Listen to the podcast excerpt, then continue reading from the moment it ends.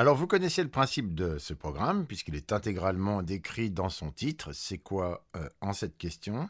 C'est quand même assez simpliste. Alors, si vous êtes prête, Oui, oui, bien sûr. c'est parti. C'est quoi cette question? C'est quoi cette question? La rentrée littéraire.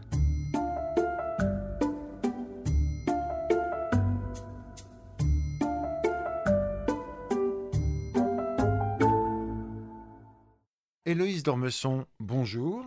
Bonjour Vincent. Vous êtes toujours, eh oui, en charge de la maison Héloïse Dormesson et vous avez choisi pour introduire ce podcast sur la rentrée littéraire un extrait justement d'un des livres sélectionnés qui est... Tout ce que dit Manon est vrai de Manon Fargeton. Et pourquoi cet extrait? Parce que je trouve ce texte saisissant, que je le trouve euh, engagé, littéraire, qu'il se lit euh, à peu près comme un thriller, bien que très que délivrant un témoignage très fort sur un fait de société qui est actuellement assez euh, malheureusement tristement euh, mis en avant en cette époque de parole libérée des femmes. Mais le ce qui- c'est un texte très original écrit par une jeune femme euh, qui à mon avis marquera cette rentrée qui est euh, Manon Fargeton. Et Manon elle a 33 ans c'est un auteur jeunesse qui est déjà à son actif plus d'une vingtaine de livres. Donc c'était un auteur précoce et assez surdoué, et qui là euh, nous a confié son premier roman adulte, qui encore une fois est un livre qui, moi, m'a m'a à la fois happé, sidéré, bouleversé. Euh, un texte, euh, encore une fois, que je, qui, je pense, se, se- se distinguera et, et se détachera à cette rentrée. Manon Fargeton, tout ce que dit Manon est vrai, août 2021. Première ligne du roman. Ils diront tous je. Ce je, je leur emprunte.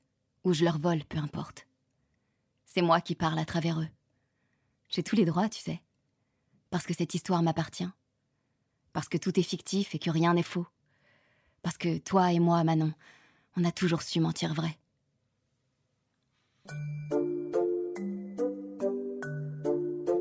Question numéro 1. Héloïse Dormesson, c'est quoi la rentrée littéraire? C'est un moment qui est grisant parce que euh, c'est un moment où l'attention est vraiment portée au livre. C'est un des moments de l'année où, euh, en particulier, les médias sont très attentifs aux livres. Donc, ils vont les mettre en avant. Il va y avoir des suppléments dans les quotidiens consacrés à la rentrée littéraire. Il va y avoir dans les magazines des covers qui vont être consacrés à des auteurs, ce qui arrive assez rarement. Il va y avoir à la télévision, même dans des, dans des émissions qui ne sont pas des émissions littéraires, des sujets autour de la littérature. Et il y a un peu ce côté, euh, ce que je vous disais tout à l'heure, il y a ce côté pari de qui vont être les gagnants, qui vont être les, euh, qui vont être les auteurs qui vont gagner la course. Euh, et chacun essaie de faire un peu son, de donner ses pronostics et se prend au jeu. C'est un peu la course de l'arc de triomphe des livres. C'est un peu la course de. Mais mais mais il y a euh, il y a pas que il faut tenir sur la durée, il faut sauter un certain nombre d'obstacles et il n'y a pas qu'un seul. euh, encore une fois, il n'y a pas que les libraires, il y a les jurés, il y a les médias. Enfin bon, c'est toute une euh, toute une savante alchimie que de réussir une une rentrée littéraire. Mais encore une fois, c'est un moment très exaltant parce que il y a une attention tout à fait particulière qui est portée au livre. Question numéro 2. C'est quoi, Héloïse, votre méthode pour l'organisation et le suivi de cette rentrée littéraire? La méthode, c'est d'arriver d'abord à programmer des livres qui ne se phagocytent pas, des livres qui ne se cannibalisent pas, euh, et qui s'adressent donc à des libraires, à un public, à des médias différents, et éventuellement à des prix différents. Euh, parce que tous les livres ne peuvent pas être présentés au Goncourt, tous les mais tous les livres ne peuvent pas être au prix de Flore ou au prix, euh, au prix Vepler ou au prix. euh, euh, Il y a des prix de premier roman, il y a des prix. euh, bon, il y y a toute une. Donc il faut, encore une fois, déjà réfléchir à une programmation qui se complète et, non, et qui ne se fait pas concurrence. Donc en interne, il faut déjà il ne faut pas se faire d'autoconcurrence. Une fois qu'on a composé la rentrée, en ayant des objectifs bien distincts pour chacun des livres, bah, il, faut les, il faut arriver à les pousser euh, bah, tous, à ne pas en oublier un en chemin et euh, à les accompagner, euh, bah, là encore, en attirant l'attention euh, des libraires, des jurés et des médias, et, en s'assurant que, euh, ben, qu'aucun de nos petits ne sont euh, éclipsés, oubliés. Et vous là-dedans, alors vous, vous faites, vous passez votre temps à faire des déjeuners, voir des gens, regardez comment ça se passe. Oui, ça, ça, passe, ça se passe par, oui, souvent par des, des, il faut convaincre. Oui, oui, il faut convaincre. Alors, il y a différents moyens, parce qu'il y, y, a des. aussi, dans toutes les aussi bien dans la librairie que, dans la, que, pour, les, pour, les, pour les journalistes. Euh, euh, il y a des gens qui détestent euh, justement déjeuner, prendre des verres, qui veulent juste recevoir des mails. Bon, il, faut connaître, il faut connaître chacun de ses interlocuteurs et savoir ce qu'il apprécie et ce qu'il n'apprécie pas. Il y en a qui n'aiment pas du tout qu'on leur parle. Il y en a qui, aiment juste vous voir parce que ça, vous, ça, les, ça leur rappelle. À ce moment-là, ils vont se pencher sur vos livres, mais, mais ils n'ont pas tellement envie qu'on commence à, à, être très directif ou alors ou alors parler des livres, parce qu'ils préfèrent les découvrir. Donc il faut, voilà, il faut connaître un peu ses interlocuteurs.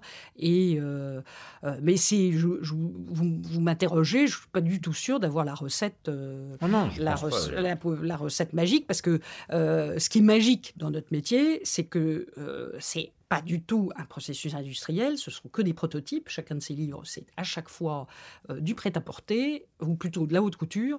Euh, et, donc, à chaque fois, c'est un nouveau processus. Et il faut adapter au livre. Parce que euh, quelquefois, on peut passer. Le livre, il est ultra puissant et on peut un peu passer en force et, un livre peut être un peu une bombe, avoir l'effet d'une bombe et on sait qu'on peut, qu'on peut compter sur cet effet bombe, mais il y a des livres qui sont beaucoup plus feutrés, beaucoup plus... Euh, tout réside dans une espèce de charme ou d'atmosphère et c'est plus difficile à définir et donc il faut, il faut y arriver avec un peu plus de doigté et, et bon, donc il n'y a pas non plus une règle. En cette rentrée, je peux vous dire ce que je fais, mais ça ne sera pas forcément ce que je ferai l'année prochaine et c'est certainement pas ce que j'ai fait l'année dernière.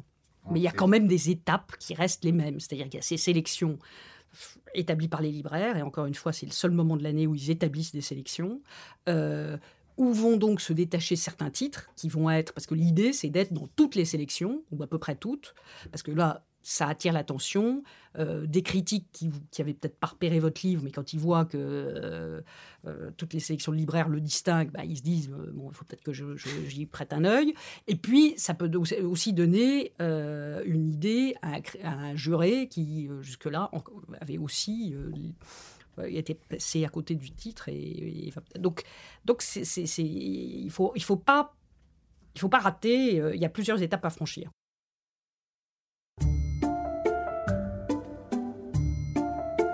Question 3, un peu polémique. Qu'est-ce qui motive votre choix de tel ou tel ouvrage présenté à la rentrée littéraire? Vous avez déjà un peu répondu, mais bon. Bah, je vous dis, il faut d'abord, d'abord, euh, tous les textes ne peuvent pas résister, euh, parce que je vous ai parlé de la du, caractère euh, totalement réjouissant et euh, euphorisant de la, de la rentrée, parce qu'il y a cette attention, euh, ces, regards qui convergent euh, vers nos livres, d'une manière générale. il y a une certaine fébrilité, parce qu'on est comme... mais mais c'est aussi un processus de longue haleine et avec plusieurs obstacles à franchir. Tous les livres ne, ne sont pas équipés, armés, et, surtout pas tous les autres. Tous les auteurs ne, ne, résisteraient pas à cette pression énorme que représente la rentrée littéraire. Donc il peut y avoir des très bons livres qui sont absolument pas euh, calibrés et, qui ne correspondent pas à une programmation de rentrée littéraire.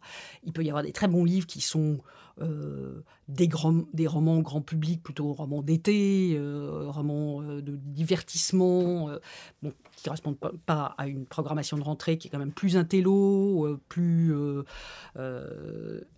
mais il peut aussi y avoir des livres très intello, très pointus, avec des auteurs beaucoup trop timides, beaucoup trop réservés, euh, beaucoup trop fragiles euh, pour résister à la pression d'une rentrée littéraire. Donc, c'est un, là encore, c'est une programmation délicate qu'on ne peut absolument pas faire avec l'assentiment d'un auteur. On ne peut pas programmer un auteur à la rentrée littéraire si il ne souhaite pas. D'accord. Parce que ça serait beaucoup trop dangereux, euh, psychologiquement. Parce qu'il y a des auteurs qui, qui sont complètement. Euh, qui, sont laissés pour compte. Euh, parce que il y a un peloton, euh, il faut être dans le peloton et si possible le dépasser. Mais après, il y a, ceux qui partent, euh, qui partent en queue de, en queue de course et là, on peut pas remonter. Euh, une fois qu'on, une fois qu'on, si on n'a pas pris le bon, le bon départ, c'est très très difficile et c'est meurtrier. Donc, moi, je ne programmerai jamais un auteur qui ne désire pas ardemment traverser ce, connaître cette expérience. Question numéro 4, une question militaire. Quels sont les dangers spécifiques de la rentrée littéraire pour les auteurs comme pour vous Et quelles sont euh, vos armes? Euh, Alors les dangers, c'est d'être... Euh, c'est que le train passe et que vous ratiez, vous vous ratiez le train. parce que comme c'est un moment où il y a énormément de titres qui paraissent, je ne sais pas s'il y a une surproduction. C'est normal qu'il y ait plus de livres qui paraissent à ce moment-là, puisqu'il y a une attention accrue, décuplée, qui est portée au livre. Donc c'est normal qu'il y en ait un peu plus. Euh, mais je dirais que comme il y en a un peu plus, euh, et que tout le monde ne peut pas être élu dans, ce, dans ces parutions, euh, si le livre est trop distancé, on ne peut pas le rattraper. Parce qu'on ne peut pas dire à un journaliste T'as raté ce bouquin, euh, mais euh, bah, bah, pour l'instant personne ne l'a repéré, euh, donc il l'a pas raté. C'est juste que le livre, bon, bah, il est déjà, il peut être morné à sa parution en septembre, parce que la rentrée littéraire, c'est jusqu'au 15-20 septembre.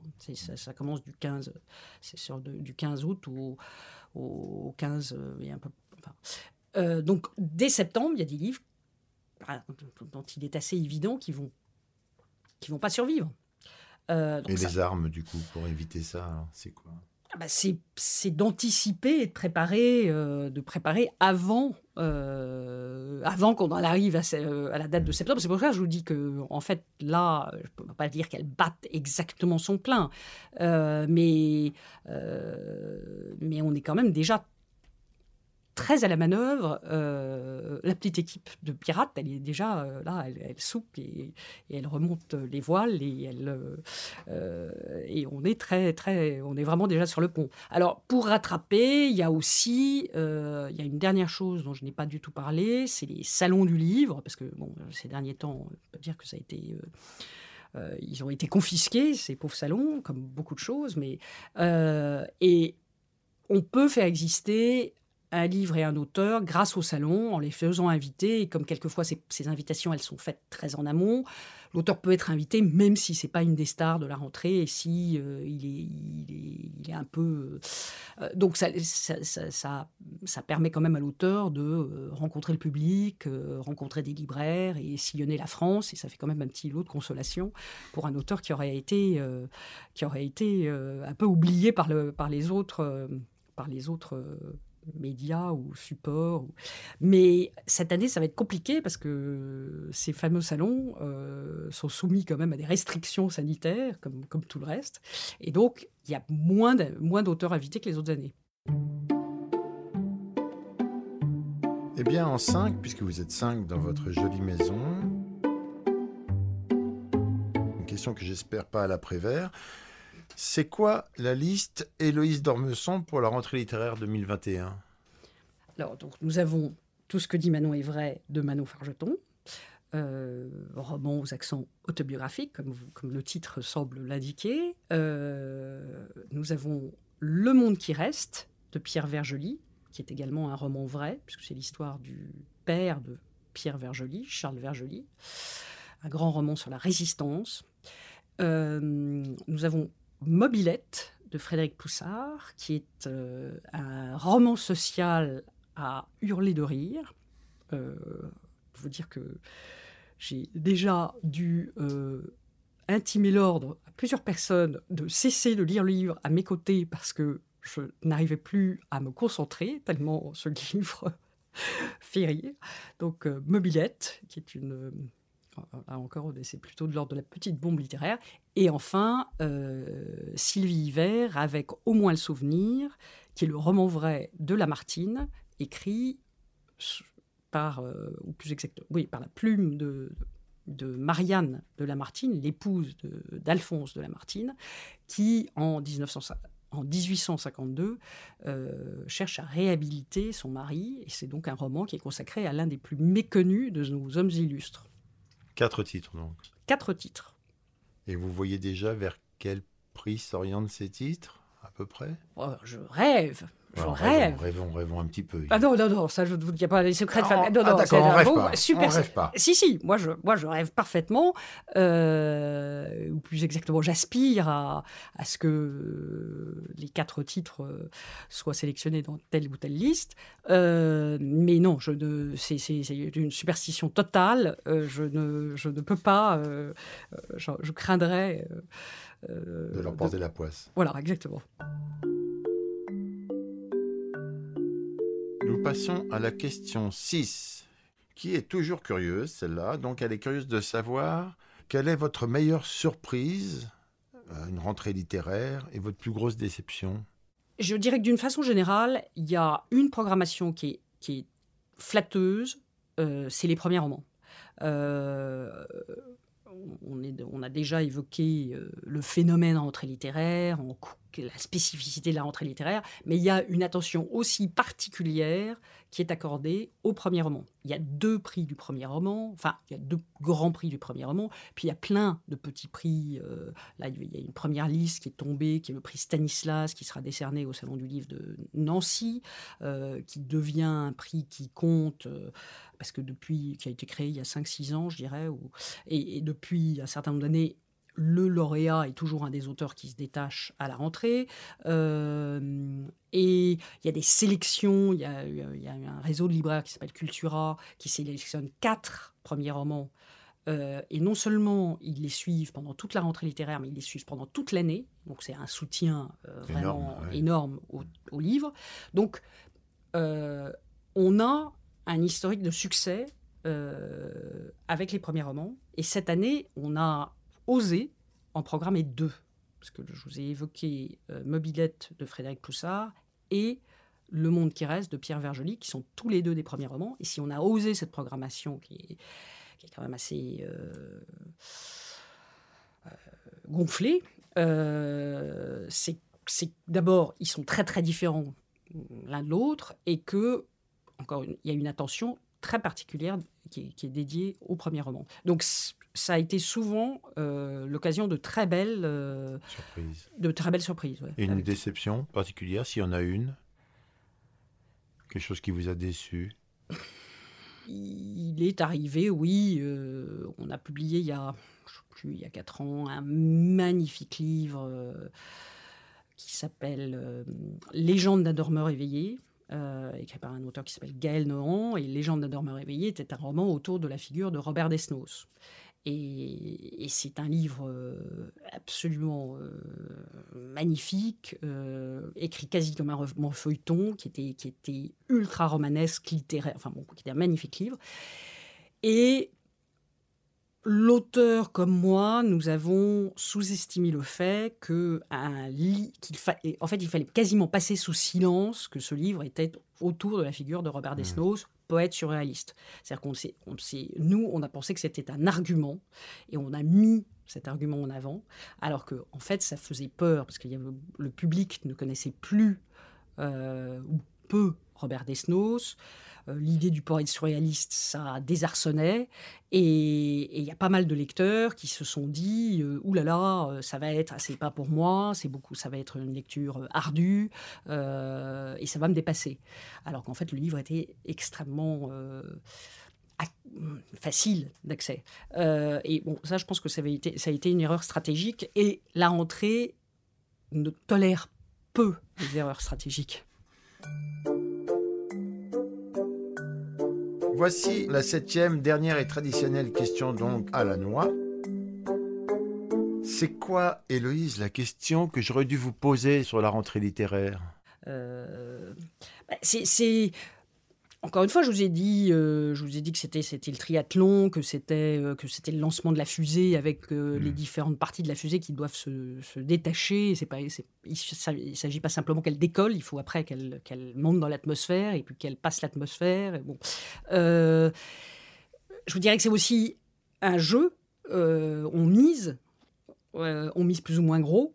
Euh, on investit plus ou moins euh, et ça peut rapporter beaucoup, mais ça peut aussi, euh, ça peut, ça peut, on peut y laisser des plumes. Mais c'est le moment de l'année où il y a cette possibilité de jouer qu'on a beaucoup moins à d'autres moments. À d'autres moments, c'est des programmations plus classiques avec peut-être moins de visibilité et donc moins de, euh, de risques Et moins Euh. d'enthousiasme aussi.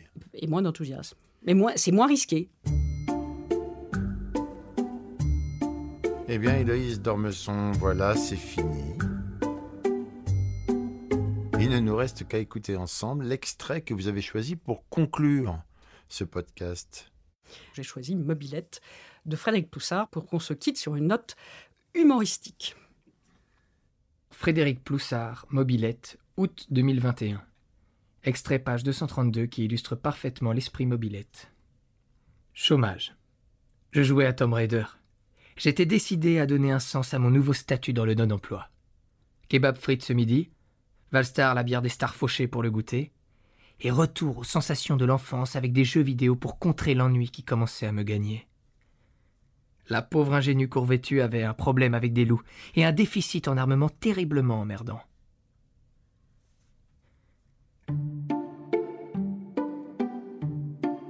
Héloïse Dormesson, merci. Il n'y a pas de quoi, Vincent.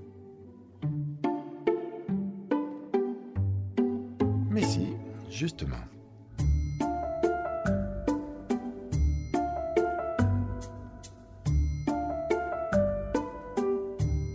C'est quoi cette question? C'est quoi cette question